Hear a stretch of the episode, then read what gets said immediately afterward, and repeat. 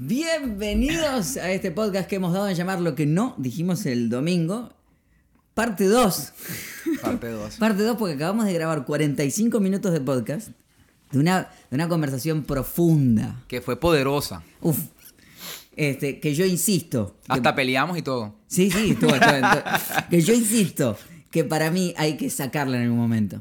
¿Y cómo? Ay, para mí hay que sacarla. No, que la esta, gente... va, esta va a salir bien. Te lo Esta va a salir bien. Va a salir bien. Que la gente escriba en los comentarios si piden que esa salga, si hay suficientes. ¿Cuántos comentarios tendría que haber, según vos, para que pudiéramos poner esa que no salió? 500. Uy, no, no sea, no sea, no sea va a salir rata. bien. Esta va a salir bien. Con a salir bien. 20 comentarios publicamos. Mi, nivel de perfeccionismo no me deja. O sea, yo cuando, cuando una, tú me dijiste, vamos a sacarla con el audio malo, y yo no, no, puedo, es- no es- puedo. Es el arte de la conversación. Bueno, mi nombre es ese. Y en general este podcast lo hacemos con mi esposa Marce, pero hoy está nuestro gran amigo Carlos, escritor, líder, conferencista, eh, escritor de música también. Sí, compositor. Ya lo había dicho. compositor. Claro, es que yo hablo de compositor como de libros. Ah, ok, pero eso es escritor. Eh, claro. Ok, Entonces, eh, de una- de- y parte de una comunidad espectacular como la de Living, Tomándonos el mejor café que me he tomándonos tomado un buen café. en la historia de mi vida.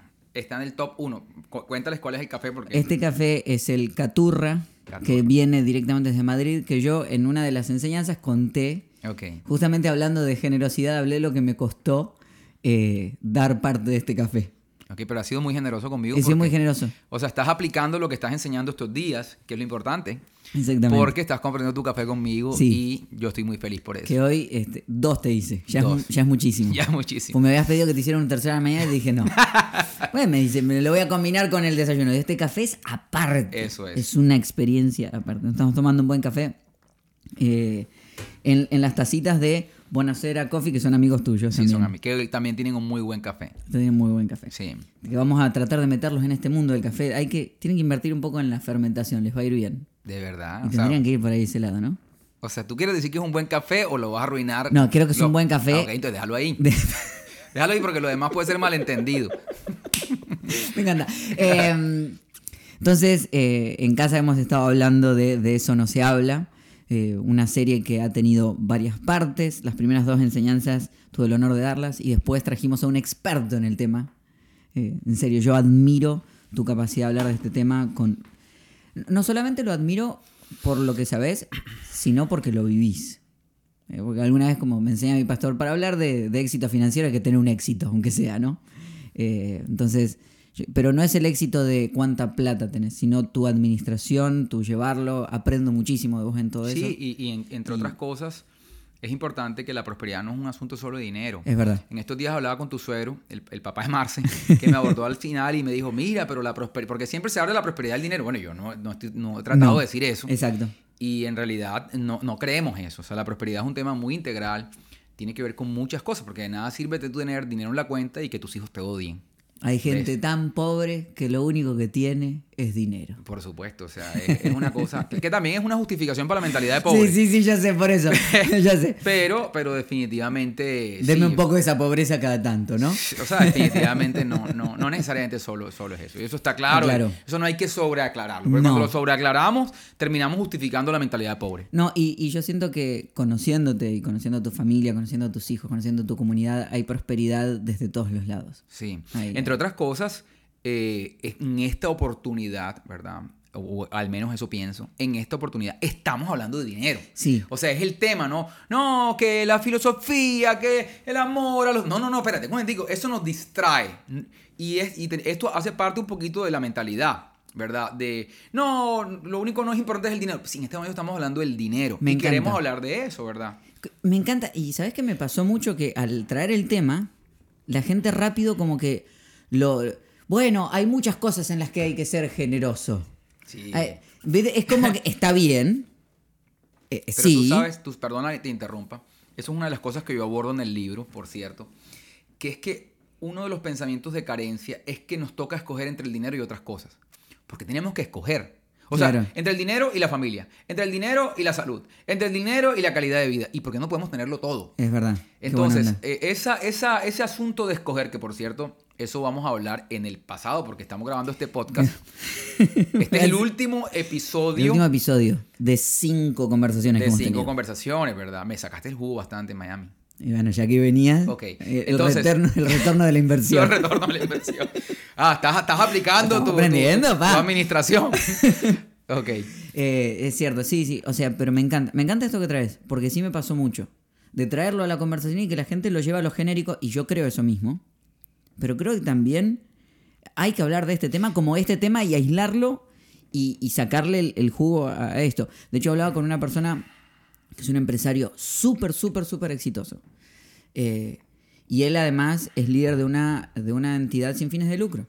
Y él dice que él le habla a, la gente que viene y le dice, cada vez que alguien viene, tiene que traer tres cosas. Tiene que traer su talento, su tiempo y su tesoro. Dice, y no me vengan con que voy a traer dos de tres. Dice, si vas a ser parte, dice, quiero las tres. Dice, porque si no, no si no, no estás trayendo todo tu corazón. Y creo que, creo que es eso, ¿no? Es decir, podemos hablar de todo y, y somos conscientes. Pero hay veces que tenemos que traerlo a tema. Y eso es lo que hemos estado haciendo durante, como Oye, bien por dijiste. cierto, hablando de prosperidad y de cosas buenas, tienes que cambiar estas sillas, son bastante incómodas. De verdad, me duele la espalda. O sea, Lo que tienes un pasa es que- invitado la- y lo traes una, hablando bien. de prosperidad y lo traes a una silla carente. Carente porque me duele la espalda. Me vas a tener 45 minutos sufriendo Lo que con pasa esta es que no está pensado, el podcast no está, el podcast está pensado para durar 30, 45 minutos, no para que hagamos 45 y arranquemos 45 Ah, vueltas. ok. O sea, por eso es que me duele la espalda. Tienes razón. Claro, es como que arrancamos de vuelta. Esto es como Ok. vamos saliendo. Eh, entonces, ahora nos metemos en tema, pero siempre hacemos preguntas. Este, y el- antes te hice otra pregunta, pero ahora te toca otra. A ver, elegí otra pregunta. Bueno, vamos a elegir estas son, esta. estas son preguntas de pareja que obviamente eh, Obviamente es raro. Que tú me hagas una pregunta de pareja es raro. Pero, este, pero esta la vamos a hacer. Mira, esta aplica. Ok. ¿De qué manera alegré tus días durante esta semana? O sea, va- Yo. O sea, vamos a ser pareja. Sí. Ok. ¿De qué manera alegré tus días durante Varias, esta semana? varias, varias, varias. Tú eres una persona que alegras mis días. Eso es cierto. Primero con tu sentido del humor. Negro, que a mí me gusta. Yo soy de esas personas que a mí me, a mí me da mucha risa tu, tu- tu humor, porque yo soy de ese tipo de humor sarcástico, agresivo. Eso a mí me da risa. Y así te metas conmigo, me da mucha risa. Que lo, por cierto lo has hecho fuerte esta, toda esta temporada. Que la gente pasan dos cosas. Que eso es un, eso yo lo tengo cuidadito. Yo, viste esta imagen de buena gente, tengo que mantener. Bueno, y dos, con la comida. la com- Por su, Hemos son, tus dos fuertes. El humor y la comida. El humor y la comida. Claro, son tus dos. Definitivamente son tus dos Me fuertes. alegra, me alegra. Y eso me ha hecho muy feliz estos días. Qué bueno. Lo mismo digo, a mí, a mí me ha... Vos tenés un espíritu, te voy a decir, te voy a responder yo para el otro lado. Ok. Tenés un espíritu, primero porque sos un poquito más grande que yo, vamos a decirlo. Y más alto. o sea, sobre decirlo. Yo te, te- El comentario está de más, porque es evidente. vos entendés que sos muy poco más alto No, que yo. soy más alto que tú. O sea, sí sos más alto. Ok. Primero que es un, es un logro muy bajo. O sea, ser más alto que yo no lograste nada. Empecemos que tú tienes como unos 7 centímetros de copete. No son siete. Son siete o sea, vamos a aclarar que pasarme en altura Ah, es no haber logrado nada en la Sí, yo vida. lo sé, yo o sea, estamos claros, ¿no? Hoy te pasé, listo, no lograste nada. Uno. Y dos, tampoco es tanto. No, no, ya, olvídalo, porque vamos a caer en un hueco y Tampoco vamos. es tanto. Eh, ¿A dónde iba? Ah, ok. Pero a- eh, en ciertas áreas tenés. eh, me alegrás como, como hermanito mayor. Ok. Me siento a ¿Y veces aquello cuidado. de, de mayor y no. Porque sos más grande. Ok. en- en edad. O sea, que y en te hace pens- Y en algunas cosas tenés, eh, tenés pasos avanzados que a mí me hace bien escucharte y, y te, y te tengo confianza. Ok, gracias Entonces por te, eso. te cu- te cuento cosas y me da, me da paz Ahorita escuchar. tuvimos tu una opinión. conversación heavy. Linda. Hay, hay que volverle un podcast. Sí, esa conversación. Está, PG, PG-13. Sí, sí, sí. PG-13. Sí, Este, sí, sí, sí, no sé, no sé si hay muchos que la... Que la, Que la asimilen. Sí, pero iremos, iremos pasando. Pero bueno, metiéndonos en el tema. ay, eh, comenzamos dos enseñanzas, hablando de la generosidad, hablando de la prosperidad, hablando del manejo del dinero. Y luego nos metimos en este camino de la carencia a la abundancia, Sí. desde que llegaste. Eh, hablaste en tu primer domingo con nosotros de la identidad. El miércoles... Sí, la prosperidad interior, de la prosperidad interior a la prosperidad exterior. Espectacular. La prosperidad no es un tema de dinero, es un tema de identidad. Si no lo vistes, ¿verdad? Ve al canal de YouTube y mira esa enseñanza porque es muy importante. Sensacional. El miércoles hablamos de el hábitat de la prosperidad. Así es. Que me, me hace silencio, me está haciendo examen. No, no. El examen. No, A ver de qué hablé. No, el hábitat de la prosperidad es importante porque ahí, ¿verdad? En el jardín, ¿verdad? Del Edén, en ese jardín hay una cantidad de simbologías. Sí. Hay mucha simbología en esa historia de Adán y Eva. Hay mucha gente que dice con la historia de Adán y Eva, ah, pero ¿cómo puedo creer que hubo un solo hombre, que una manzana, que una serpiente? Por supuesto que Ajá. todas esas cosas que están son muy simbólicas, ¿verdad? Por- al menos eso creo yo, no, sé, Ajá, no vamos a entrar en ese hueco ahora. Pero en todas esas cosas simbólicas hay un hábitat para prosperar.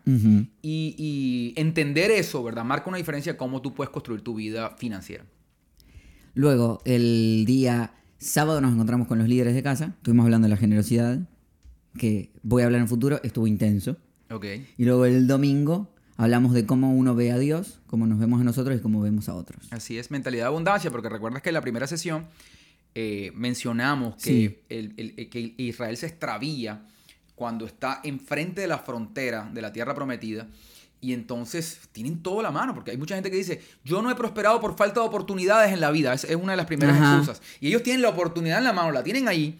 Y entonces ellos dicen, sí es cierto que está esta oportunidad, pero también es cierto que en esa tierra hay gigantes. Hmm. Y nosotros somos muy pequeños al lado de esos gigantes. Y así nos ven ellos. ¿Ok? Si no, si no, has- si no sabes de qué estamos hablando, tienes que ir al video inicial. Eh, pero es, esa forma en la que ellos pensaban fue en realidad la que los detuvo. La forma en la que se veían a sí mismos. ¿Cómo te ves tú en la vida? ¿Cómo te ves? ¿Te ves como una persona pequeña? Siempre sientes que todo te amenaza, te sientes insignificante, tienes problemas de estima, sientes Hmm. que molestas, sientes que eres, que eres una persona, eh, no sé, que, que- que te sientes pequeño para lograr grandes cosas en la vida. Eso es lo que te está deteniendo, la forma en la que te ves a ti mismo. Sientes que lo- todas las, las situaciones que aparecen en tu vida son gigantes que te amenazan y que la razón por la cual no has prosperado es porque siempre estás enfrentando gigantes. ¿Verdad? ¿Cómo sientes que las otras personas te ves? ¿Estás demasiado atento de cómo la gente te ve? Siempre estás pensando que dicen de mí, estoy bien vestido, estoy mal vestido, ¿será que dijo esto? O sea, esta gente que siempre parece que eh, eh, tuviera siempre una, una en su cabeza muy presente cómo se proyecta ante los demás. Qué fuerte. ¿Ves? Y, y por último, ¿cómo estás viendo a Dios en toda esta ecuación? Porque es curioso, ¿verdad? Eh, que dos de estos hombres, porque fue- fueron dos espías, Sí. pero dos de estos hombres lo vieron completamente Correcto. distinto. Y la realidad es un tema de perspectiva. Uf. Estos dos hombres dijeron algo como, ven acá, hey, es que como Dios nos los prometió, nosotros vamos a entrar a esa tierra. Y mira lo que ellos dicen, esas personas son como presa fácil. Fíjate la diferencia. Uno los ven como gigantes y los otros los ven como presa fácil. Uf. Dime tú qué es una presa fácil para ti, un conejo. Sí. O sea, ¿quién dice que es una... O sea, el león dice que un conejo es una presa fácil. Sí, sí, sí. Entonces, ¿te recuerdas que esa primera charla terminamos diciendo desde la perspectiva de Dios, el gigante siempre ha sido tú? Es, es, Y fíjate que Josué y Caleb tenían esa perspectiva. Son una presita fácil, porque Dios está con nosotros. Mm. Entonces, la forma en la que tú ves a Dios, oye, definitivamente es absolutamente importante en qué tanto tú logras prosperar. Sobre todo que Casa es una comunidad espiritual. O sea, no vinimos aquí solo a hablar de finanzas. O sea, las finanzas en medio del contexto de una relación con el Padre. Que eso es, lo, eso es lo que marca la diferencia. Porque gente hablando de finanzas hay muchas. hay muchos. Pero nosotros estamos hablando de finanzas en medio del contexto de una creciente y vivaz relación con el Padre. Bueno, y, y la cantidad de versículos que hay en la Biblia hablando sobre el dinero. Eh, cantidades. Hacíamos, hacíamos un número cuando empezamos la... Hay, hay más versículos hablando de dinero que de fe Sí, o de salvación. 100%. Pero es, es exponencial, es como 2058 versus 200 o 300. 100%. O sea, hay toda una necesidad de aprender a trabajar y cómo relacionarnos con esto. Que, o sea, déjame decirte, fue una obra de arte. La, puedo hablar de la que literalmente escuché, las otras las estoy escuchando en fe, pero las voy a escuchar presencial. La primera enseñanza fue una obra de arte. Y cuando aclarás esto, es decir, nunca más en la Biblia se volvió a hablar de los gigantes de los que ellos hablaron. Eso me pareció, nunca lo había visto. Me pareció, pareció sensacional. Sí, o sea, y aquí el punto es ese, o sea, es que no, no tenemos que ir a que nunca más, no, no seamos tan dramáticos, que yo lo dije ese día, pero el mismo Josué y Caleb no lo veían así. Es verdad. O sea, ellos no lo veían, ¿verdad? O sea, ellos lo veían, mientras unos decían, todos estos gigantes no van a acabar, Josué y Caleb decían, son presa fácil. Siempre es fácil. Entonces, eh, ahí mismo, ¿verdad? No tienes que esperar años para que te des cuenta el tema de perspectiva. Y de eso hablamos, ¿verdad? En la mentalidad, cómo te ves a ti mismo, hablamos del sistema reticular activo, que es una cosa importantísima, ¿verdad? Este filtro que tenemos que nos hace ver la realidad de una forma distinta, porque todos vemos la realidad de una forma distinta, de acuerdo a nuestros Claro. intereses. Entonces, por supuesto que todos estos temas son importantes, no te pierdas me- ninguna de esas, ninguna de esas, No. de esas enseñanzas. Y a mí me encanta algo que, que, que vos y que yo te he visto vivir, que es esta cuestión de todas estas cosas que hablamos, y más cuando uno las predica, las predica desde una seguridad. O sea, el que está ahí adelante parece que nunca falla en lo que está diciendo. Pero todos fallamos en eso. Por o sea, supuesto. Pero a mí me encanta que vos hablaste de esto, y yo te he visto también en los procesos, cuando has, eh, cuando económicamente has pasado por estos procesos, repetirte estas verdades una y otra vez, a vos mismo. Sí, ahora mismo- Autopredicarte. Ahora mismo te, te diste cuenta, por ejemplo, eh, hace unos segundos antes de empezar este podcast, tú eres testigo de eso, pero eso lo puedo decir. Sí, no, sí. No, no me gusta au- autohablar bien de mí, pero quiero. Pero me pagaste para que lo digas. No, no, esto específico, ni siquiera sabes qué voy a decir, ni siquiera sabes qué voy a decir. Pero hace unos segundos me llamaron de Colombia a darme una noticia complicada. Es verdad. Me dijeron que la persona que nos cuida, eh, o el vigilante de la casa, eh, sufrió un accidente, tuvo un ataque, y ¿me entiendes? Y entonces yo querían saber cómo ocurrió el ataque y yo vi mis cámaras. Y cuando vi mis cámaras, vi cómo el señor se desmayó y cómo se cayó y cómo le dio el ataque.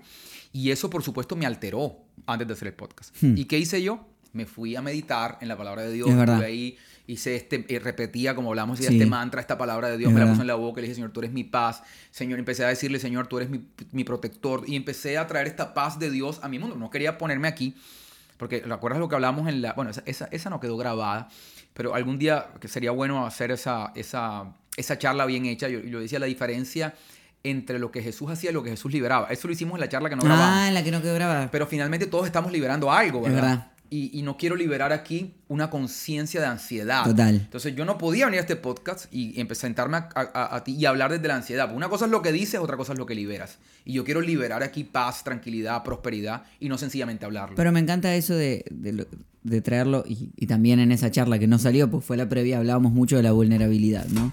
Así me encanta esta parte de ser vulnerables y también decir que lo que hablamos lo hablamos desde cosas que sabemos, pero también uno falla en estas cosas y uno 100%. necesita repetirse y pasar. Hay momentos donde uno habla de sí, la importancia de no entrar a un lugar y no sentirse menos, y de- pero yo he entrado a lugares donde me siento ampliamente menos. Todo el tiempo. Eh, donde no hablo igual que los que hablan los demás y, y- y me toca recordármelo y voy y hay veces que me va muy bien y vengo como ¿viste? Bien y hay días que me, me ¿Sabes enterré en el, ¿Sabes en el fracaso ¿Qué es lo importante en lo que estás diciendo? O sea, ¿qué marca la diferencia? Que nosotros estemos atentos a la forma en la que pensamos. O sea, Exacto. tenemos que pensar en cómo pensamos. Qué bueno. ¿Me entiendes? O sea, Sí. no, no solamente pensar, sino pensar en nuestros pensamientos. me encantó Eso es importante porque eso nos va a sacar de ahí. Hay, hay gente que toda la vida está girando alrededor de los mismos complejos, de la misma inseguridad. Yo creo que en estos días hablábamos eso, que tú a veces te encuentras con gente de 60, 65, 70 años y tú dices, oye, pero ¿cómo asume la vida de esta forma? O sea, es como Claro. si fuera un niño en cuerpo de señor. No sé si te ha pasado eso, Ajá. que tú hablas con gente muy mayor y tú dices, pero ¿qué nivel de inmadurez? O sea, ¿qué, qué nivel de reacciones? Y es porque gente nunca superó cosas. Sencillamente las describía, pero no las superaba. Claro. Y para eso hay que estar atento a estos, a estos complejos, inseguridades. Todo esto tiene que ver con nuestra formación. Sobre todo en los primeros cinco años. De, en, en esa etapa de niño, lo que nos dijeron nos marcó tanto. ¿Viste el cuadrito que presentamos del cableado neuronal? Sí. ¿Cómo va? Que- Va avanzando. Es increíble que al principio no tienes ningún tipo de conexión, porque no tienes Ajá. ningún tipo de experiencia, ¿verdad? Pero sí hay algo ahí. Sí. Y uno se pregunta, ¿y ese algo qué es? Mm. Recuerda que tenemos información de la eternidad. Uf, O sea, eso es increíble. Y hay algo ahí. Y entonces estos cuadritos empiezan luego a desarrollarse de acuerdo a las experiencias que tenemos con nuestros Mm. padres. Y con el dinero es igual. La forma en la que viste a tu papá manejar el dinero es absolutamente significativa uf. en la forma en la que entiendes el dinero. Por eso este libro, Padre Rico, Padre Pobre, Ah, es, es el libro más vendido en lo que tiene que ver con finanzas. ahí lo tengo. Ahí lo, ¿lo leíste. no. Ah. O sea, lo tienes de adorno. Ok. Eh, por cierto, ha- hago un paréntesis aquí. eh, eh, en medio de sus comentarios de amistad y que me quiere y todo eso, no ha leído mi- mi- ninguno de los dos libros. Ninguno de los dos libros. que- pero ahora ahí vamos ya. En fin, Pero cerrar el concepto y hablamos lo del libro y del curso. Quiero hablar eso antes de que nos metamos en la charla profunda. Ok, entonces, no sé, estaba diciendo algo, se me olvidó. El- lo- hablaste del pa- de padre rico y padre pobre. Ah, exacto, que justamente habla de esto, ¿verdad? De la experiencia que él tuvo con un padre pobre, ¿verdad? Y con un padre rico. Y cómo la, la- la cercanía con cada uno de estos dos figuras de autoridad marcaron una diferencia en su forma de pensar acerca del dinero. Entonces, si tú ves que tu papá todo el tiempo se está escondiendo, ¿verdad? Y lo van a cobrar y se esconde, no, no, Díaz, no. Y llegó alguien a cobrar, no, no, no me pases, que porque, ¿verdad? Y todo el tiempo lo están llamando a cobrarle, ves a tu papá. Eh, Hay una cosa que marca mucho a la gente, ves a tu papá que nunca se mantuvo en algo, es decir, que siempre empezaba algo y a la primera adversidad lo abandonaba. Ajá. O ves a este papá que, que tenía momentos de mucha prosperidad y después momentos de mucha pobreza. O sea, no había estabilidad. Eso produce en ti una sensación de inestabilidad frente a la vida. Es decir, tú, tú, tú estás bien y, y estás esperando que lo malo ocurra porque tú, en tu cabeza la vida es una montaña rusa porque así te hizo vivir tu Claro. papá. Buenos momentos, uh, malos momentos. Buenos claro. momentos. Entonces una persona nunca es feliz porque apenas está en momentos de, de altura, Se viene la bajada. está como a la expectativa de la bajada, Correcto. porque él cree que la vida es así. O sea, tú crees que la vida es así. Entonces, obviamente no puedes disfrutar los buenos momentos y estas personas que ensayan la tragedia. La están ensayando todo el tiempo porque antes de que la tragedia lo golpee, ellas se la ensayan en su mente. Y esos son unos conceptos, bueno, ahí para eso necesitaríamos que- amarse aquí, pero unos conceptos Sí, interesantes. Viste que pasó algo muy fuerte. Cuando vos di- dijiste esa eh, esta, esta historia de mi papá o, eh, o el papá escondiéndose cuando le van a cobrar, en el auditorio se generó risa fuerte. Sí, claro. O sea, cuando uno genera risa fuerte es porque genera identificación fuerte. es, como, es como un patrón que mucha gente... Es que Al- en Latinoamérica es típico este tipo de cosas. O sea, es es como que le pegaste a algo... Quizás en Estados Unidos no, pero en Latinoamérica, por ejemplo, es típico que a los muchachos, a los jóvenes los sacaban del colegio porque no habían pagado la mensualidad. Claro. Y los pasaban, "Ah, salgan adelante los que no han pagado el mes de junio. Y el pobre joven a los, sus, a sus 12 años tener que salir, aparte que es una No. práctica del colegio vergonzosa. En, en Colombia lo hacen. No, tan Ese loco. pobre muchacho, sacarlo delante de todos sus compañeros porque no puede entrar a clase porque No. ha pagado. Eso lo hacen en Colombia. A mí me lo hicieron. Ay, salgan los. Yo estudié con mi hermano. Salgan los Freja que no han pagado el mes de junio. No. Salgan Martínez. Fray, tú sabes que le llaman por el apellido. Claro. ¿Te viste la serie esa? eh, mi, eh, ¿Cómo que se llama? La de, La primera de vez. Eva, mi primera vez. La primera vez, sí. Excelente. Bueno, eso es típico de la educación en Colombia. Salgan los Freja, salgan los Martínez, salgan los. Y ya tienen una lista, llega el profesor de los que no han pagado el colegio.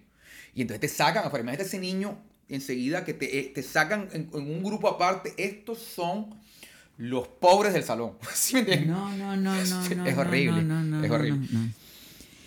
Ok. eh, pero bueno, ahora nos vamos a meter en todo eso. Entonces, esto es todo el camino que hemos. Pero además, este camino está en un libro, que no es este porque este se llama Mayor que todo, que también eh, contaste en el podcast que no salió. Ahora viene el momento en donde tú recomiendas un libro que no has leído y es un poco. Pero yo conozco al autor. Ah, ok. Y como yo conozco al autor, puedo recomendar todo lo que vos hagas, yo lo voy a recomendar. Ok, perfecto. ¿Viste? Ok. Entonces, este libro que cuando el, la- el- el resumen que me hiciste me pareció sensacional. Ok.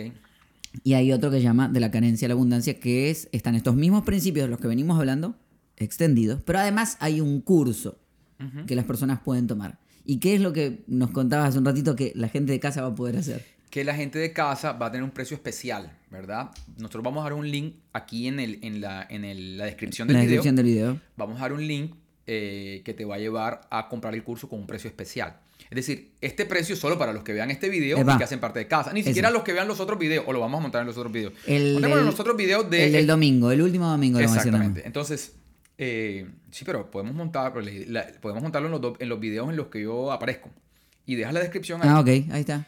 Y en esa descripción vas a ver eh, un link que te va a llevar a poder comprar este video, a este curso, Curso. con un precio especial. Ahora, ¿qué tiene de especial el curso? Bueno, eh, lo de especial el curso tiene, y lo, lo explicamos en la primera charla, que normalmente la gente para resolver sus problemas financieros o para eh, educarse, lo que busca es información. Claro. Pero aprendimos en la primera charla que la maestra, la maestra por excelencia es... Las experiencias. ¡Eh! ¿Cómo te gusta tomar lección? Y yo, yo bajo presión no funciono. Has podido decir cualquier barbaridad. Yo bajo presión no funciono nada. O sea, vos cuando preguntás, vos me podés preguntar, ¿quién es el hijo de Dios? Buda, Buda. O sea, me puede salir cualquier cosa. Yo soy un desastre. Qué risa. Yo- Ok, entonces... Espérate que me mucha risa. Entonces, eh, las experiencias. Entonces, definitivamente, si tú lees un libro de información, tú tienes la información clara, pero tú eres arrastrado no por lo que sabes, sino por quién eres. Exacto. Necesitas cambiar quién eres. Y como explicamos en ese día, tú cambias quién eres a través de la renovación de la, tu mente, que hoy se conoce a nivel científico, la renovación de la mente, la- la- el nombre científico para hablar de renovación de la mente se llama plasticidad neuronal. Es cambiar viejos patrones de pensamiento por nuevos patrones de pensamiento. Eso ocurre a través de algunas técnicas, varias, ¿verdad? Hay muchas, hay todas en el libro, trato de explicar la mayoría en el libro, ¿verdad? Y hablo de las experiencias sintéticas específicamente. Y entonces, en, e- después de cada uno de los capítulos, que son cinco y que todos los estamos abordando aquí en casa, de ca- de- de- después de cada uno de los capítulos, yo tengo una meditación guiada. Bien. O tengo algún ejercicio que te conduce a una experiencia sintética. Y a través de esa experiencia no solamente queda la información, sino que tú puedes escuchar ese audio una y otra vez y eso puede ayudarte a cambiar tu cableado neuronal, tus vías neuronales. Y eso está en el curso que puedes tomar a través de ese link, que ya es con un precio descontado. Exactamente. Que cuando yo te dije, démoslo gratis, vos me dijiste, no. No. ¿Por qué? Primero porque tú no le puedes poner precio a lo mío, empecemos por ahí. eso Aclaremos que eso yo me te- parece un atrevimiento, una falta de respeto. O sea, como si yo dijera, no le paguen a Ezequiel, ¿por qué no? ¿Sí me entiendes? Es una falta de respeto. O sea, que tú me lo hayas dicho es un comentario. Todos los libros de Carlos son gratis. Eso que tú me de hayas este dicho es un comentario de mal gusto. Exacto. Pero empecemos por ahí, que eso Ahí no se hace. Exacto. Número, número dos, en Latinoamérica todo el mundo cree que la gente cree. Imagínate que me pasa con, con Sebastián, que Sebastián es una persona a la que yo quiero muchísimo. Es el campus líder de Barranquilla. Barranquilla. Y él me entrevista en el lanzamiento del libro.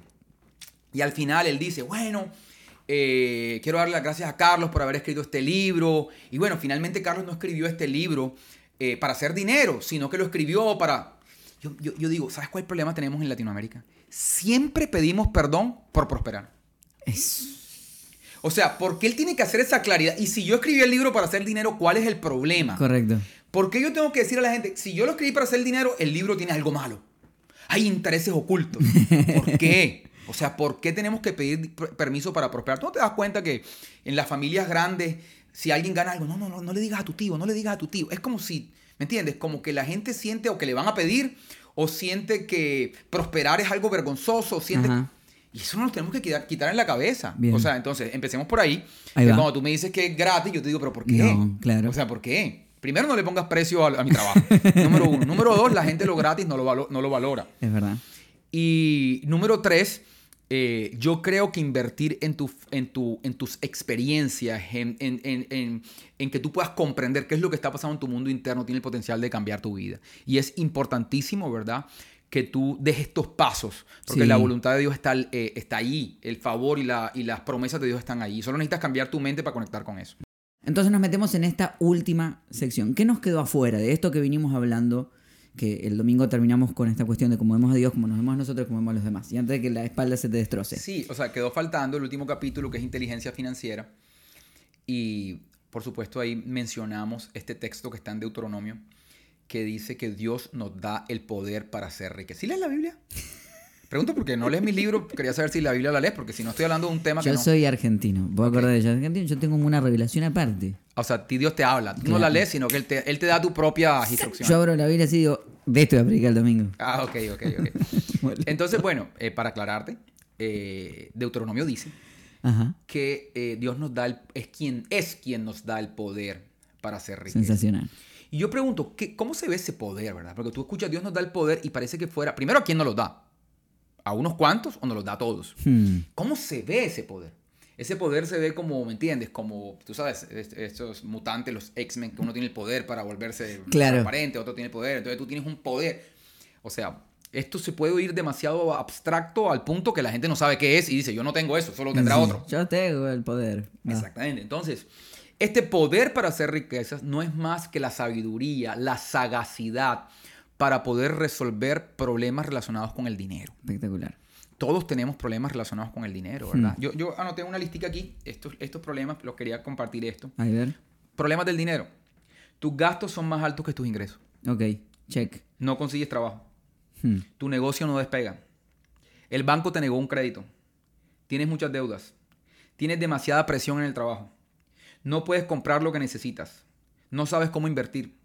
Siempre que inviertes pierdes dinero. No tienes para pagar la educación que quieres darle a tus hijos. Odias tu trabajo pero no tienes más opciones y te toca trabajar en algo que odias. No tienes flujo de caja. Problemas de dinero. Algunos de esos quizás pudieras tenerlos tú. Podemos hacer un podcast de cada uno de Podemos esos, hacer ¿no? cada uno de esos. Entonces, son problemas de dinero, ¿verdad? Entonces, fíjate, la sagacidad para resolver estos problemas de dinero es lo que conocemos como el poder para hacer riqueza. Entre otras cosas, tú escuchas estos problemas de dinero y se oyen tan contemporáneos que tú dices, bueno, estos son problemas de nosotros. Cuando tú lees las escrituras detenidamente, no las lees, ¿verdad? Así como quien no lee nada, no lee libros, no lee nada, así como tú, sino quien las lee detenidamente se va a dar cuenta que estos hombres de Dios extraordinarios, ¿verdad? Como Abraham, como Isaac, como Jacob, que son conocidos los patriarcas, como los patriarcas de la fe, ellos enfrentaron problemas de dinero. ¿Te das cuenta, por ejemplo, que Abraham enfrentó una crisis económica y entonces él tuvo que decidir trasladarse a otro lugar para pasar esa crisis económica? ¿Qué pasó ahí? Te das cuenta que en las dos veces que ocurrió esto, Abraham prosperó. Ahora, te vas a dar cuenta, por ejemplo, a pesar de, que fuera cuestionable sus acciones. Te vas a dar cuenta, por ejemplo, que Isaac dice que él sembró la semilla, o sea, que él, él, sembró, ¿verdad?, la tierra en un momento de crisis mundial. Hmm. Y tú pasas eso rápido y dice que él prosperó.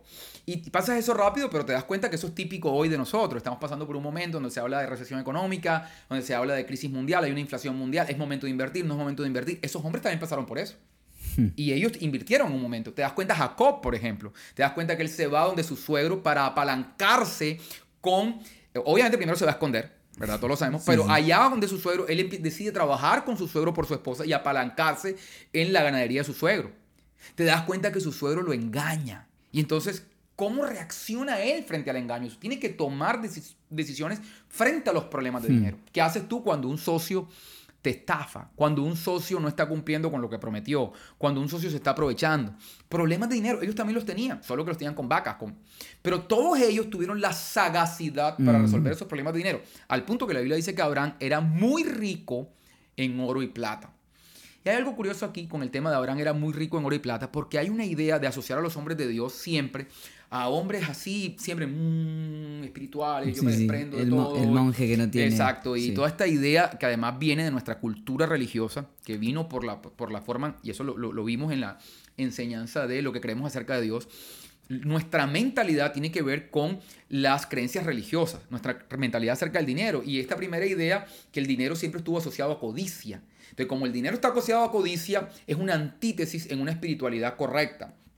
Tienes eso en la cabeza, los hombres de Dios son hombres que hacen, por muchos años han hecho votos de pobreza, como si los mm. votos de pobreza tuvieran que ver con espiritualidad, no hay nada más alejado de la realidad. Abraham, que es conocido como el padre de la fe, la misma escritura dice que era un hombre rico en oro y en plata. Qué locura. Entonces, era, eh, por eso esta figura de, de, rey sacerdote, o sea, la figura de un hombre, ¿verdad? Con influencia, con riqueza y al mismo tiempo un hombre muy espiritual. Entonces, estos hombres resolvieron problemas de dinero. Ahora, la, actitud que tú tienes frente a estos problemas de, dinero son lo que marca si tú tienes una mentalidad de abundancia o si tú tienes una mentalidad de carencia. Tú, tienes, tú estás en una de esas listas frente a algunos de esos problemas, ¿verdad? Eh, el tema quizás de la inversión, quizás. La actitud que tú tienes, cómo tú asumes estos problemas de dinero, va a marcar la diferencia si tienes una mentalidad de abundancia o si tienes una mentalidad de carencia. Porque, por ejemplo, la gente con mentalidad de carencia o lo que nosotros le llamamos mentalidad de pobreza, siempre creen que los problemas de dinero solo los tienen ellos. Hmm. Y es donde viene el proceso de victimización. Solo yo tengo los problemas de dinero, más nadie. Pero tanto la gente rica como la gente pobre tiene problemas de dinero. Ahora, los pobres tendrán problemas básicos. Los ricos tienen problemas de cómo hago para tener más flujo de caja, cómo hago para dejar de ganar en pesos y empezar a ganar en dólares, cómo hago para trasladar mi patrimonio de un país de Latinoamérica a un país donde la moneda no se devalúe, cómo hago para que los activos que tengo, ¿verdad? Eh, eh, en patrimonio me, den liquidez mensual. Una cantidad de problemas, son desafíos, son diferentes, pero son desafíos que tienen que ver con dinero. Que a mí me encanta que vos hacías, haces una diferencia entre... No, no hablas de pobreza o riqueza como la cantidad de dinero en el banco, sino con la mentalidad que yo tengo basado a lo que estoy viviendo. 100%. Me, me encanta esa, esa diferencia porque si no es como decir, bueno, no, estamos hablando, esto es solamente para los que tienen no, no, o sea, de hecho, Pablo en, la cárcel, esa parte de la ley, dice, he aprendido a vivir en abundancia y en escasez. Que justo conversábamos el otro día, digo, es tener esa, he aprendido a vivir, aprender a vivir es esa conciencia, esa mentalidad, creo yo, me meto en tu, en tu mundo, ¿no? Eh, aun cuando tengo poco. Sí. Que, creo que a veces que algunos, yo, yo te decía, a veces tengo una maestría en, bueno, eh, cuando estoy en escasez, bueno, me, me- me motivo. eh, ahora, en abundancia también hay que saber vivir. También hay que saber tener mentalidad de riqueza en la abundancia, porque también se puede tener mentalidad de escasez en la abundancia. Así es. De hecho, eh, vamos a. No, no me dejes caer en este hueco. Pero fíjate lo que estás diciendo es importante. Por eso empezamos esta primera charla que yo compartí con ustedes diciendo que la prosperidad no es un asunto de dinero. No, Es un asunto de identidad. total. Para, para la muestra un botón. Fíjate que ustedes, me- curiosamente, eh, es la previa, ustedes empiezan la previa haciendo una pregunta. Sí. Y es, eh, ¿qué harías si te ganaras la lotería? y esa es la típica pregunta de mentalidad de pobre. Sí, que además, o sea, además. Te voy a yo decir cuando- porque en la yo mentalidad cuando de lo pobre- escuché, digo, en una iglesia. O sea, Ey. nosotros hacemos cualquier cosa también. Por supuesto, y- Pues hablar de, hablar supuesto. de la lotería. Todos algún día hemos comprado la lotería y le decimos, Señor, me la quiero ganar y si me la gano la voy a invertir en tu reino. Todos lo hemos hecho. Pero escúchame, ese no es el punto. El punto es que es típico que la mentalidad de pobreza la cree que va a salir de la pobreza ganándose la lotería. O sea, es decir, cree que va a ser con un asunto externo. Y ustedes empezaron la previa así, que la lotería. De hecho, yo les comenté que la- yo tengo un profesor que dice que la pobreza, la lotería, es el impuesto que pagan los pobres por soñar. Uf. Eso es una cosa poderosa. Pero, ¿sabías tú, y le puedes preguntar al chat GTP esto, que el 70% de las personas que se ganan la lotería la pierden en los primeros tres años? Qué locura. ¿Por qué? Sencillamente porque ellos son ricos por fuera, pero no son ricos por dentro. Entonces, tu estado exterior, ¿verdad? Siempre se va a adaptar a tu estado interior. Por ejemplo, eh, el tema de eh, el- la pobreza. Yo siempre le digo a la gente, no digas que tú eres pobre, porque la pobreza es un asunto mental, es una condición permanente. Mm. Tú puedes estar ilíquido o puedes estar quebrado. Son dos cosas distintas. Oye, yo estoy ilíquido en este momento. Estoy quebrado en este momento, pero no pobre. ¿Verdad? Porque la pobreza es una condición permanente, la, la pobreza es una condición interna. Uf. Y eso, y eso marca una Me diferencia. encanta. Entonces, la gente que se gana la lotería pierde la lotería. En estos días entrevistaron, hace un tiempo vi una entrevista de un hombre que lo entrevistaron en estos programas de los hombres más ricos del mundo. Ajá. Y entonces la persona empezó a enfocarse, ¿qué es lo que tú tienes? Estas casas y no sé qué. Y él le dijo, mira, me da pena, pero la entrevista no debe enfocarse en lo que yo tengo. Porque eh, mucha gente tiene dinero. El asunto es lo que hay dentro de ellos, le dice el tipo. Porque si yo perdiera este dinero, ¿verdad? Yo lo volvería a construir. Uf. ¿verdad? Entonces no me puedes comparar a mí quien recibió una herencia o me puedes comparar a mí quien tiene grandes activos, ¿verdad? O grandes posesiones, pero que su, su- lo, destacado son esos activos y no lo que hay dentro de él. Y esa es la diferencia entre una persona, como te decía ahorita, que gana la lotería y esta persona pierde el dinero, a una persona eh, que se quiebra con mentalidad de abundancia, que con el tiempo esa persona vuelve otra vez a la, a la riqueza. Bueno, eh, tengo un, tengo un amigo que tiene, tiene una, una gran riqueza. De las dos, de la mental y de la actual, de la, de la monetaria. Y él eh, siempre aprendo muchísimo, muchísimo de él. Eh, y una de las cosas que él me enseñaba me dice, yo he visto muchos amigos que tienen hijos, tienen riqueza, tienen hijos, y ellos no les dejan administrar la riqueza desde hoy. Entonces estos hijos están esperando siempre que se muera. Claro, y, la, y esas riquezas siempre se pierden en la segunda generación. Y, y me dice, y hay un gran problema cuando los hijos no han aprendido a administrar esas 100%. riquezas. Dice, porque en el tiempo darles la oportunidad de que puedan entrar, entender y procesarlas y no simplemente, ay, que se muera, que se muera, se muera para yo saber qué hacer, es, es 100%. un, es un gran problema. Por eso tú me escuchas a mí hablando con mis hijos y, y- y te puede parecer un poquitico raro. Pero yo, por ejemplo, a mi hija Yashua, yo le digo cosas como, ¿quieres esto? Tienes que trabajar.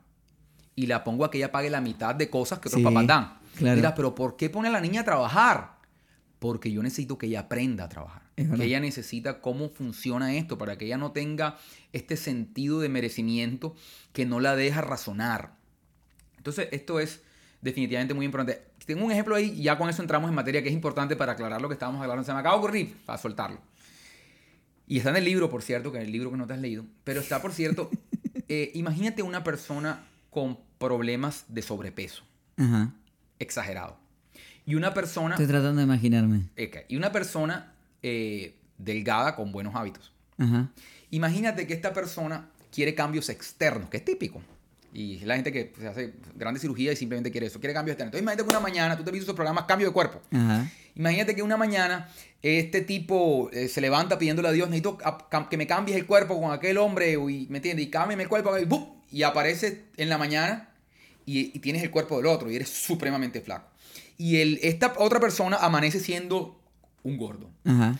Con el tiempo, lo que va a pasar es que, la, lo, que, lo que el tipo ahora que tiene este cuerpo de flaco empieza a comer porque tiene estos hábitos, tiene estos problemas emocionales que lo llevan a la comida, con el tiempo él vuelve a ser obeso. Y el obeso, cuando se ve al espejo, ¿verdad? Y dice, esto no representa mis hábitos ni lo que yo soy, con el tiempo va a volver a ser flaco. Claro. Te vas a dar cuenta que los cambios externos no son sostenibles en el tiempo. tanto para bien como para mal. Voy a hacer una, una que es, es espectacular. Voy a hacer una salvedad en lo que hablaste cuando hablas con tus hijos. Que a mí me sorprende mucho la transparencia que tenés a la hora de hablar del dinero con tus hijos. Pero creo que es una transparencia constante, ¿no? Porque no es simplemente no pidas esto porque no hay plata. Vos les hablas de acabo, yo te digo ya, acabo de pagar tanto por esto. Claro. Acabo de pagar tanto por esto. Y no es como eh, de cosas que invertiste en ellos. O sea, tratás de, de invitarlos a la, a la conversación. Sí, yo no les voy a decir no hay. Me encanta. Porque la respuesta no hay es una respuesta de carencia, ¿verdad? La respuesta es ¿por qué vamos a gastar en eso ahora cuando nuestro enfoque está en otra cosa? Prioridades. Son dos cosas distintas. Es importante cómo le hablas a tus hijos, ¿verdad? Desde la carencia o le dices, hey, ven acá, tú necesitas aprender a postergar la gratificación. Porque no puedes estar enfocados en, en- en muchas cosas al tiempo. La pregunta no es si lo voy a tener o no lo voy a tener. La pregunta es cuándo. Entonces, vamos a, a- a tema. Yo, 42 minutos Dios entramos a tema. mío. Dale. Y yo con este dolor de espalda. Bueno, entonces entremos en tema y vamos, vamos a tratar de darle rápido. Hablemos de eh, inteligencia financiera. Entonces dijimos que estas personas tienen estos problemas de dinero y la diferencia entre una mentalidad escasa y una mentalidad de prosperidad es cómo asumo el problema de dinero. Porque la gente con la mentalidad escasa cree que los problemas solo son de ellos y además los evade. Y además culpa a los demás. Te vas a dar cuenta que estas personas siempre están diciendo que el problema es el gobierno, que el problema es su papá, que el problema es su jefe. Incluso en algunos países se alienta el discurso que el problema son los ricos y los empresarios. Hmm. Es lo que, se, lo que se conoce como el discurso populista que produce la, el, el odio de clases. Hmm. Esto lo que hace es alimentar un pensamiento de carencia. Tus problemas son culpa de los ricos. Exacto. Vamos a subirle el impuesto a los ricos, vamos a dañar a los ricos. Y al punto que estas personas con mentalidad de carencia llegan a decir, no me importa si yo no prospero, con tal de que él quiebre. Ok. Esto es lo más despreciable o lo más bajo de la mentalidad de carencia. No me importa si no prospero con tal de que yo vea que aquella persona fracasa. Hay dos maneras de subir, o subir uno o bajar al otro. O bajar el otro. Entonces, este es el, el gran problema y, y lo vas a ver representado en la historia que está en, en Mateo, ¿verdad? Te la voy a narrar porque como tú tienes estos problemas de lectura. Entonces cuenta la historia que hay un hombre que digamos que es un, un- un empresario, un jefe, que es la figura paterna de Dios, que viene y le da a, un, a, un, a, uno a, uno a una persona le da cinco bolsas de plata. Al otro le da dos bolsas de plata. Al otro le da una bolsa de plata. Esto es conocido como la parábola de los talentos. Sí. Entonces creo que tú lo has enseñado. Entonces, al que le da cinco bolsas de plata, este hombre va, trabaja, multiplica el dinero y hace 10. El que le da dos bolsas de plata, hace, multiplica el dinero y la convierte en, en cuatro. Y el que le da una bolsa de plata, sencillamente lo entierra. Y lo primero que vemos aquí en la escena es que Dios no le reparte a todo el mundo por igual. Y yo te he prometido a ti que no voy a hablar de política y no, no lo hago. pero te das cuenta que Dios no es comunista. Ajá. Y no es comunista porque esta idea de a todos les damos por igual no funciona en el reino de los cielos. A cada uno se le da conforme a sus capacidades. Y el fin de la historia, que tú lo conoces, el fin de la historia deja en evidencia que, que Dios repartió bien. ¿Ok? Genial. Número uno. Número dos, te das cuenta que al primero se le dijo, hey, en lo poco fuiste fiel, en lo mucho te pondré. Al segundo se le dijo, en lo, en lo, en lo poco fuiste fiel, en lo mucho se pondré. Y al tercero le dice, eh, es- eh, esta persona lo primero que hace es que le dice, no, no, no, no, un momentico. Yo enterré esto Sí. porque yo he escuchado que tú eres un jefe eh, eh, muy fuerte, que cosechas donde no Sí. has sembrado. Entonces te das cuenta que típico de mentalidad de carencia. Tiene un problema de dinero y lo que hace es culpar a otro. Yo no prospero por tu culpa, porque tú cosechas donde no has sembrado. Y lo segundo es que elude el problema. ¿Cómo lo eludes? Esconde el dinero. Es decir, me hago que el dinero no existe, lo escondo, me hago que no tengo el problema. Hmm. Y la diferencia está en que la gente con mentalidad de carencia, frente a los problemas de dinero que todos tenemos, la gente con mentalidad de carencia se queja, lo elude y no hace nada. Pero la gente con mentalidad de abundancia enfrenta y busca soluciones al problema. Robert Kiyosaki dice que la diferencia entre una persona pobre y una persona rica es que la persona pobre tiene más problemas que soluciones. Ahora, siempre vas a tener más problemas que soluciones si nunca enfrentas los problemas, sino que te dedicas a culpar a otros y a enterrar el problema. Pero las personas, ¿verdad? Con mentalidad de abundancia, en vez de, andar- en vez de andarse quejando y, amba- y- y eludiendo el problema, sencillamente lo enfrentan y buscan una solución a ese problema. ¿A qué dedicas tu vida? ¿A quejarte? Que es la voz de la mentalidad de carencia, o a resolver los problemas de dinero de la mano de Dios. Que- Eso va a marcar una diferencia. Que me encanta algo que, que establecíamos en nuestra conversación previa, que decíamos, no es negar el problema. eh, o sea, eh, estamos claros que a veces que el gobierno, que la situa- el, Sí, el, el estamos- espacio en el que nací, Sí, claro. eh, determina cosas que voy a vivir. Y, y- y lo hablábamos la diferencia entre ser víctima Y, victimizarse. Y victimizarse. Eh, uno tiene que reconocer el espacio. No se puede cambiar lo que no se puede reconocer y no se puede reconocer lo que no se puede nombrar. Entonces, hay un espacio donde yo tengo que nombrar, bueno, fui víctima de esto. Como hablamos alguien que pasó por un abuso. ¿no? no hay nada que hiciste para que el abuso te afecte. O para que el abuso te, te llegue. O para que te abusen, básicamente. Eso es algo, es, fui víctima de eso. Ahora, lo que yo hago con eso determina si me transformo en una persona que se victimiza, que es porque me hicieron esto, yo culpo a los demás, hago sufrir a los demás. O sea, cómo yo actúo con lo que recibí determina si, ok, fui víctima y lo voy a cambiar o si voy a victimizarme. Sí. Y me encanta que eso es lo que vos nos hablas, es decir, no es negar lo que pasó. No, no es negarlo. Y fíjate que llevándolo al tema de dinero, eh, o sea, reconocemos que nacimos en Latinoamérica, algunos de nosotros, algunos de los que están Sí. escuchando, en Latinoamérica hay problemas de corrupción, en Latinoamérica hay problemas, eso lo reconocemos. Sí. El asunto es qué vas a hacer frente a eso. ¿Te vas a dedicar a quejarte o vas a resolver los problemas de dinero? Por ejemplo, un problema que tenemos ahora todos, hasta los países desarrollados, el problema de la inflación. Claro. O sea, te das cuenta cómo están las cosas más caras en Miami, cómo están Sí. las cosas más caras en Colombia. Es en los dos lugares donde las cosas están más caras, Hmm. donde hay una inflación, donde hay una amenaza de recesión. ¿Qué hace frente a eso el problema de dinero? Te vas a sentar a decir que es culpa de tal gobierno, de tal presidente, que no sé qué, que todo está caro. Tú sabes que hay gente que todo está caro, cada vez está más caro, ¿cómo se va a vivir? Todo está más caro. o te vas a decir qué voy a hacer para prosperar más, qué voy a hacer para producir más ingresos y para que sencillamente esta situación no se lleve por delante de lo que he construido en mi vida y mi, mi familia. Entonces, ¿qué es lo que hace frente a los problemas de dinero? Es lo que determina la mentalidad. Ok, ¿qué tenemos que hacer? Entonces, esta inteligencia financiera, que es la que estamos hablando, la podemos mirar desde tres perspectivas. Una, tu capacidad para producir dinero. Dos, tu capacidad para proteger tu dinero. Tres, tu capacidad para apalancar tu dinero. Yo no sé si tú quieres que hablemos de estas tres cosas, quieres que paremos aquí, hagamos otro podcast, no sé qué, qué tú quieres. No, dale. O que la gente escuche. Los hablo así por encimita los tres y que la gente haga el curso. Ah, me encantó. Eh.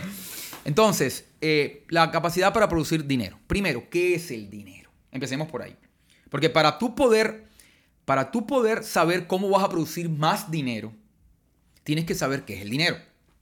Y te vas a dar cuenta que entiendes qué es el dinero con el nacimiento del dinero. Porque en el pasado la gente vivía desde el punto de vista económico a través del trueque.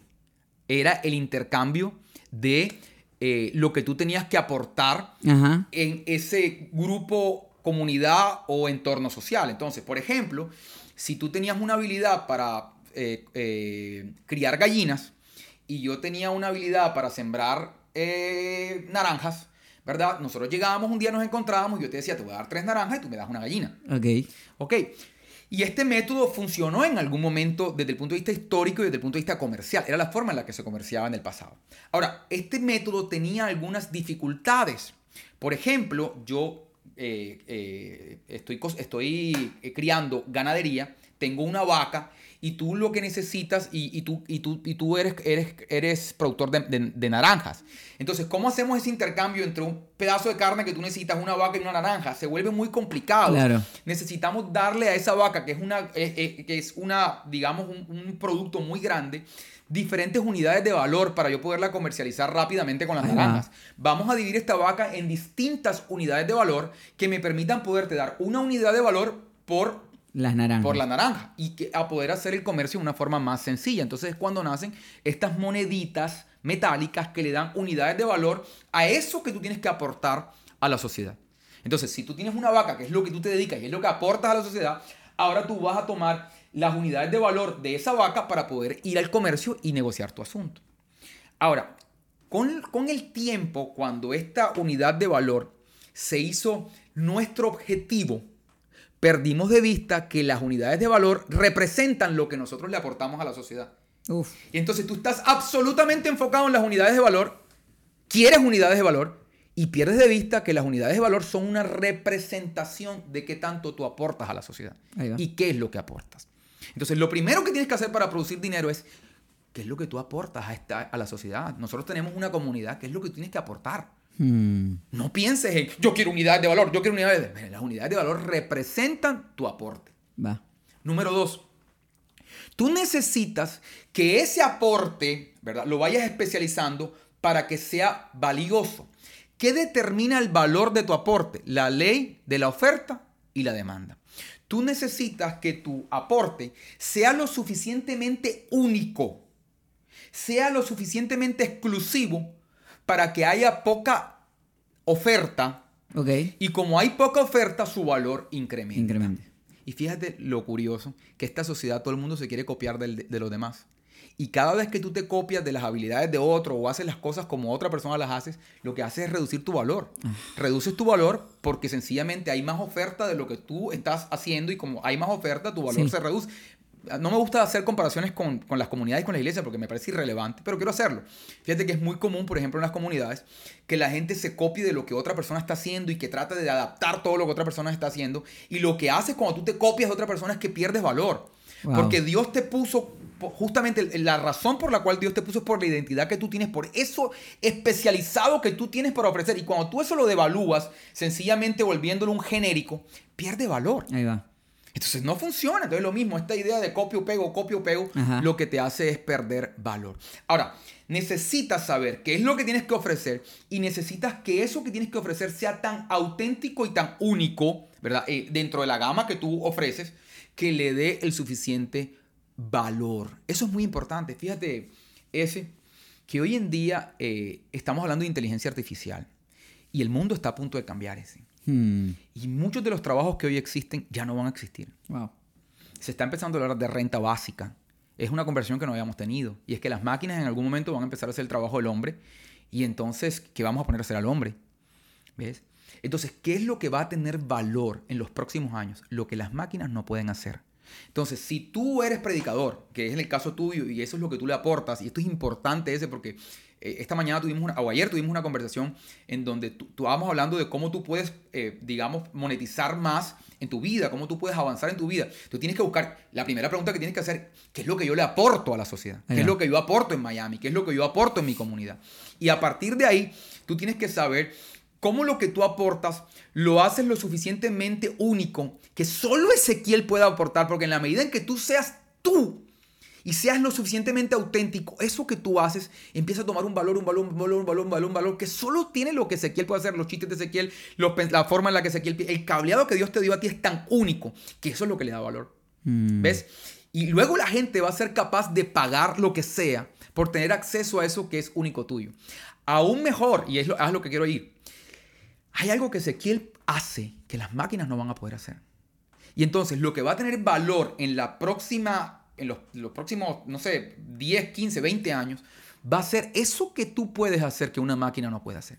Ese arte, ¿verdad? Esa, esa pintura que a- a- al ojo humano y al ojo crítico sabe, "Ey, una máquina no puede hacer eso. Hmm. Tú, tú has intentado ya, porque seguramente ya lo hiciste, coges al chat GTP y le dices que te haga un sermón. Quizá alguna, dime si no lo has hecho. Sí, sí, ya lo sí. hiciste. Te vas a dar cuenta que le falta. Le falta. Sí, Le sí. falta Lo he probado. Voy a decir, a ver, a ver qué, a ver qué sacas de este tema. Ahora, mira esto que te voy a decir. Seguramente otros predicadores lo cogen y lo enseñan así. Para otros predicadores no les falta nada. Te voy a decir qué es lo que tú crees que le falta. Tú crees que le falta específicamente. Tú crees que le falta, pero ¿qué le falta? Porque eso, eh, la máquina está diciendo esto es lo que necesitas. Pero tú sabes que le falta algo. ¿Qué es lo que tú piensas que le falta? Que es diferente de lo que yo pienso. Le, Le falta lo que solo Ezequiel le puede poner. Le falto yo. Le faltas tú. Sí. Entonces, mucha gente hoy, ¿qué va a hacer? Va a coger eso del chat GTP y lo va a enseñar. ¿Qué va a marcar la diferencia? Que tú te das cuenta que a eso le falta la esencia de Ezequiel. Entonces, cuando dejas de ser genérico y empiezas a darle la magia a tu humor, tus comentarios, tu, esa cosa que tú bromeas contigo mismo, esa sonrisa, este aporte que le hace Marcela, ¿verdad? Que viene con sus conocimientos como terapeuta.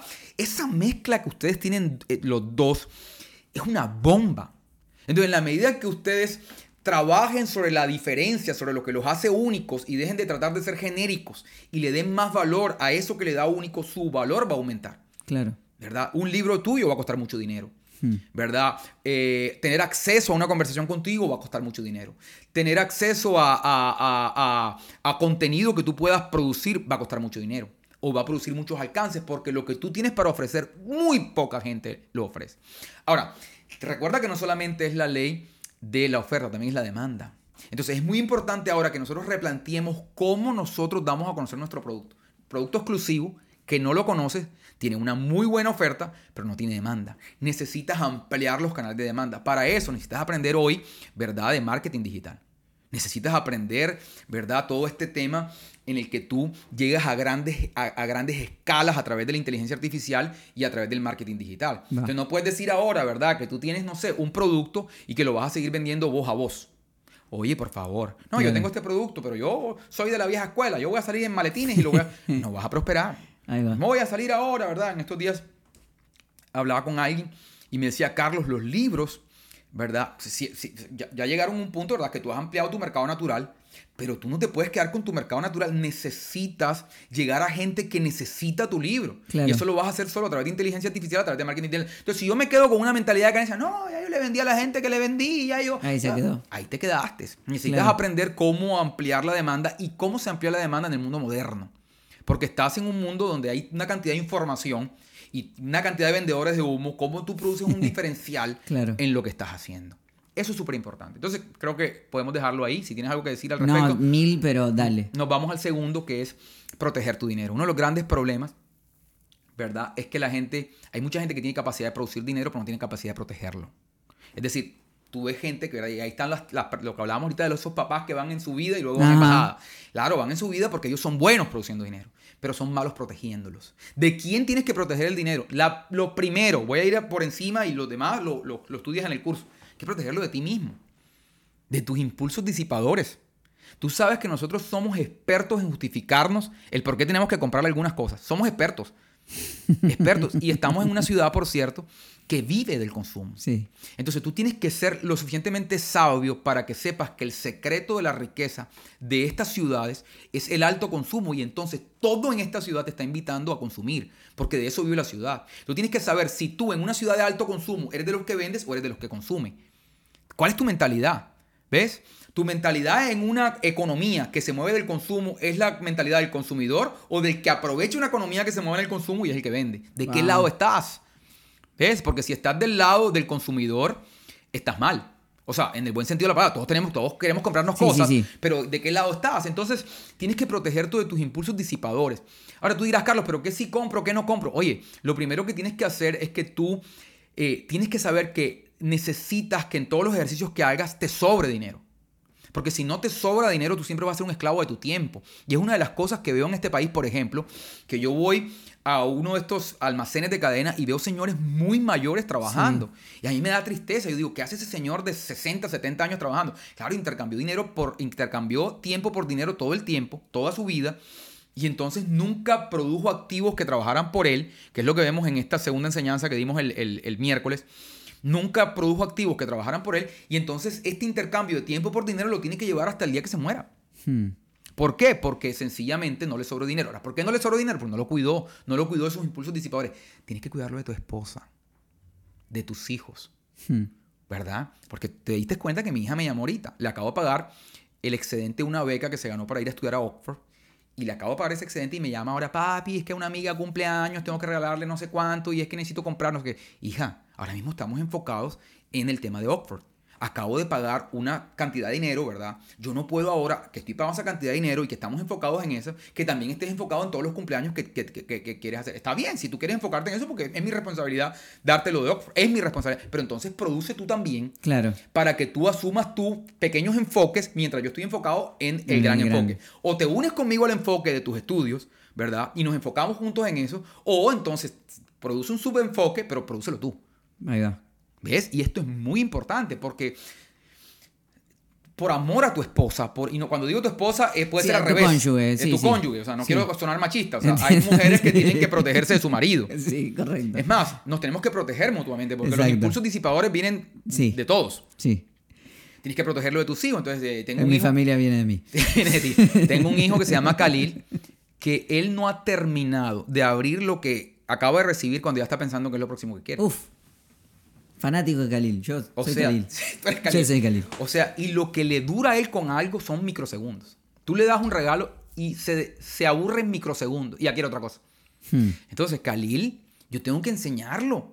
Yo lo quiero. Entonces él viene con esa carita. Y entonces, como nosotros venimos con estos complejos de que nuestros papás no nos dieron lo que queríamos, nosotros lo que hacemos es que sobrecompensamos nuestros complejos y ahora le damos a nuestros hijos de todo Sí. por una sobrecompensación de nuestras carencias. Y lo que le hace es un daño terrible a tu hijo. Cuando tu hijo te pide, tú le das, le das, le das, le das, porque no le enseñas a él a, postergar la gratificación, no le enseñas a él a lidiar con la frustración, no le enseñas a él a producir dinero. ¿Sabes qué le digo yo a mi hija Samara? Es increíble porque mi hija es una ternura, tú la ves y parece... Sí, es. Me dice, papi, regálame 5 mil pesos. Yo le digo, ve y recoge las hojas del patio. Cualquiera me ve y dice, qué papá miserable, ¿quién le niega a la hija chiquitica con esa carita? No, no le estoy negando, la estoy enseñando a trabajar. ¿Que 5 mil pesos de cuánto? 5 mil pesos es un dólar. Ok. Y papi, dame un dólar. Y yo le digo, ve y recoge las hojas del patio.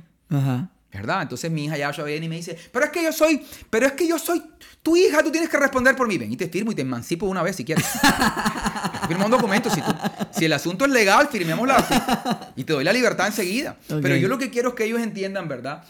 Y, y es importante que ellos sepan de- por, por dónde viene el dinero, porque el dinero hay que cuidarlo. Tiene que sobrarte tiempo y tiene que sobrarte dinero. Ahí Entonces, va. hay que proteger el dinero, hay que protegerlo de las sociedades, ¿verdad? Sociedades que no funcionan, gente que te... Hay que protegerlo, por ejemplo, de los impuestos, ¿verdad? Todos los países tienen un sistema tributario. Yo jamás Ok. te voy a invi- invitar A que no a pagues que no pagues impuestos. pero tienes que ser lo suficientemente hábil, ¿verdad? Para no pagar de más. Ahí va.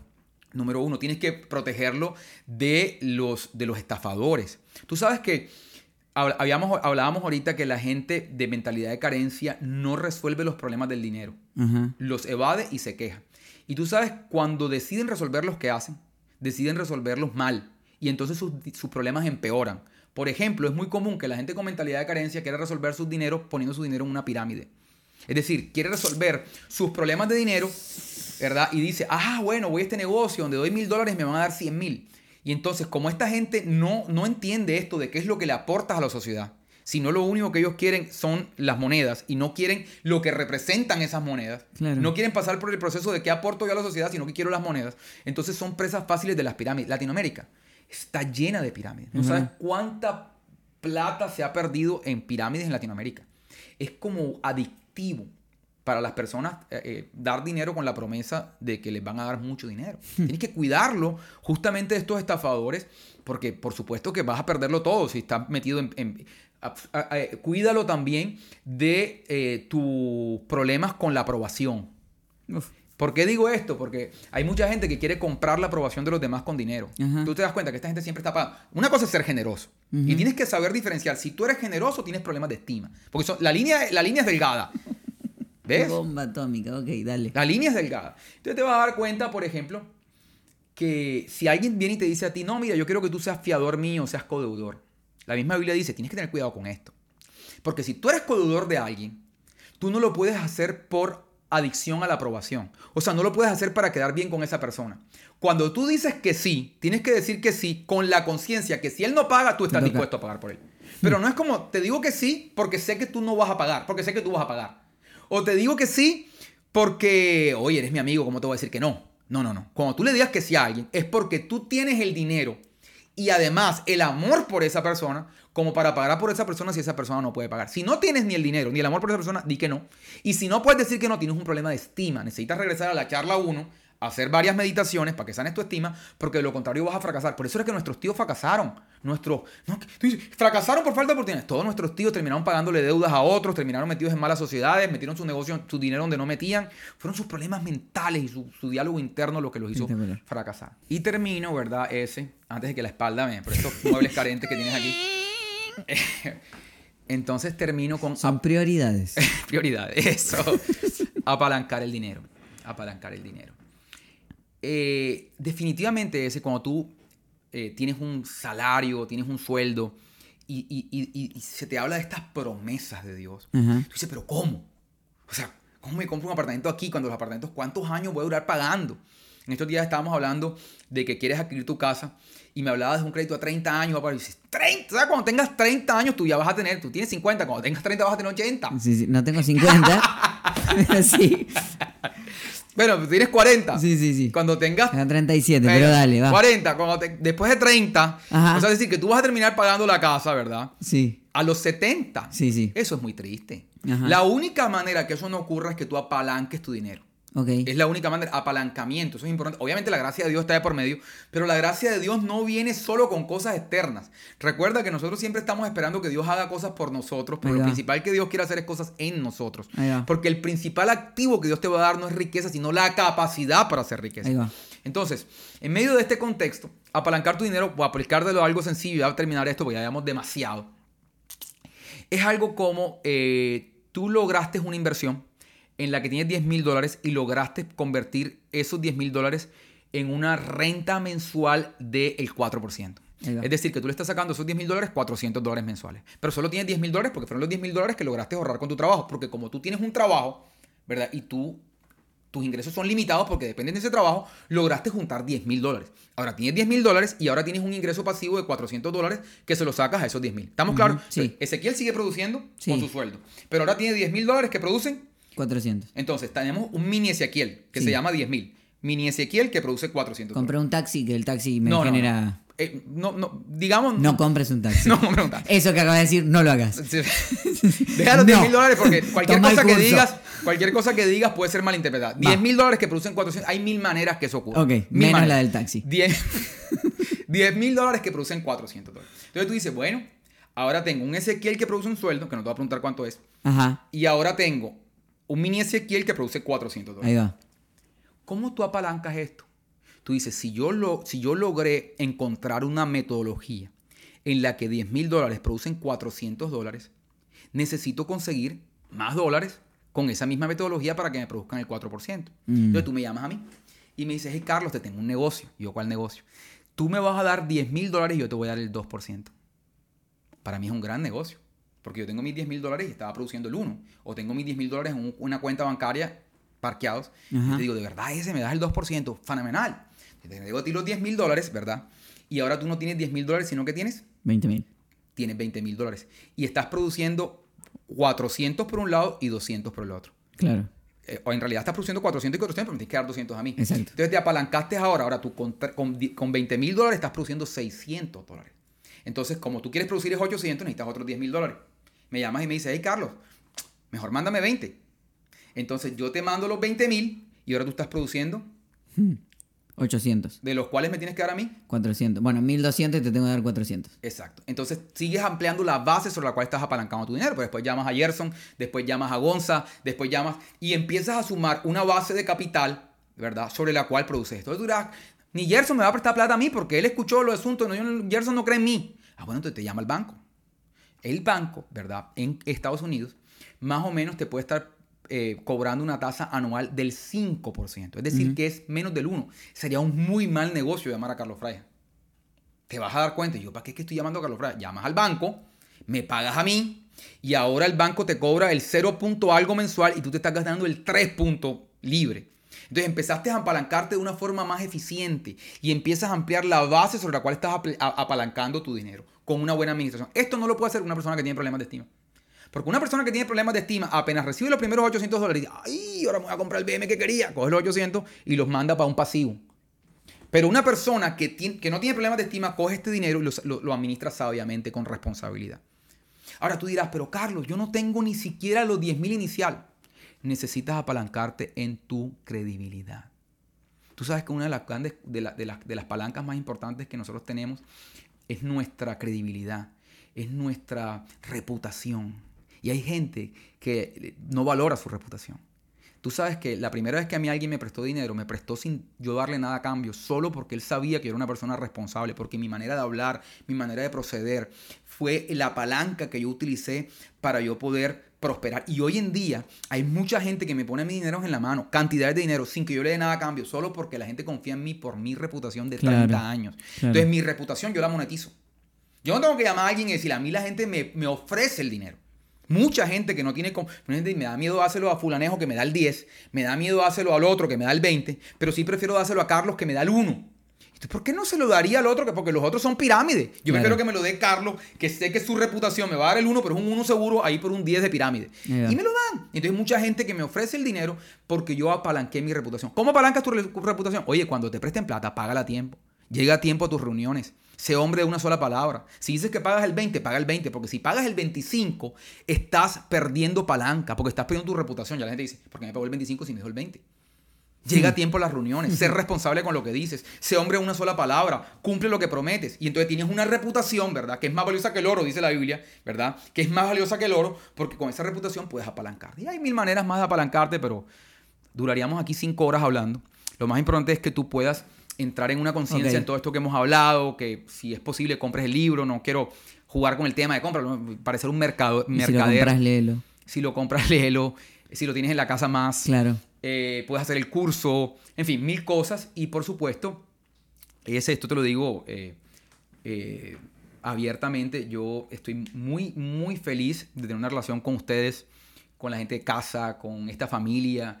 Y yo estoy dispuesto a invertirme aquí el tiempo que sea necesario, estar aquí, a compartir con ustedes, a escuchar temas personales, a, a poder orientarlos en qué podemos hacer y juntos también aprender, yo, ¿me entiendes? Porque yo cada vez que estoy sentado contigo aprendo muchas cosas. Fíjate, ahorita me hablaste lo de víctima y victimización. Ajá. Me hablaste ahorita, por ejemplo, del tema de que no lo mencionaste en este, sino en el anterior, Ajá. el tema de que eh, este padre, no, que este, este padre a todos les dio poco dinero. Ajá. Digo, en, en lo poco ¿Has sido fiel? ha sido fiel. En lo mucho yo, yo nunca había escuchado eso y eso abre mi mente a nuevas posibilidades. Siempre que estoy con ustedes aprendo.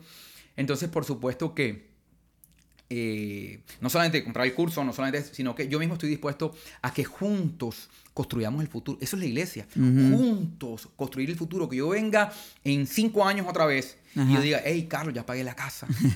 ¿Verdad? Y me acabo de comprar otra y estoy haciendo esto y tengo estas inversiones y mira cómo se ha ampliado la me- nuestra mente y mira cómo está Gerson y mira cómo está Gonza y mira cómo han prosperado y mira cómo estas semillas que sembraste aquí se vieron reflejadas en la, en la calidad de Total. esta vida personas, la, la- la tipo de decisiones, la calidad de vida eh, de estas personas avanzó y todos damos un reflejo de lo que es el reino de Dios. Que a mí me encanta eso y te lo agradezco. Agradezco ese corazón que tenés. Sé que es así. Así sé es. que sé que y ha sido una conversación que hemos entrado porque también por eso lo trajimos a la iglesia. Es decir, hey, queremos crecer. Eh, queremos que, que la gente sepa que si tenemos un Dios que es todopoderoso y que tiene también se, se, se ve en nuestra vida cuando Así lo es. vivimos. Eh, aclaro algo, porque vos acá estás diciendo, yo estoy acá, no es que estás acá para todos los que nos están mirando, No, por supuesto. no. eh, pero hay una manera de tener acceso a vos, que es a través de tus libros Así es. y a través del curso, Así es. que no lo estás diciendo vos, lo estoy diciendo yo, Así pero sí es importante que yo tengo grandes mentores en mi vida que no saben que son mis mentores. Ok, No tienen ni idea. Así es. Pero Yo también. He, he tomado un curso, he leído un libro, Así es. este, eh, que es, es manera de, ok, yo sé que uno vierte su mejor parte en eso y, y creo que, que- creo que sí es importante. Y creo que, insisto a que si estás escuchando este podcast y no viste toda la serie, vayas para atrás y te mires toda esta serie Así de es. enseñanzas, eh, sigas a Carlos en sus redes. eh, todo eso va a ayudar. Gracias por haber sido parte de este podcast, el más largo de la historia de los podcasts que hemos tenido. 1.13. Hora y cuarto. Bueno, hemos terminado. Gracias. Muchas gracias, por venir. Esperamos que lo hayan disfrutado. Nos estamos viendo el próximo domingo en casa.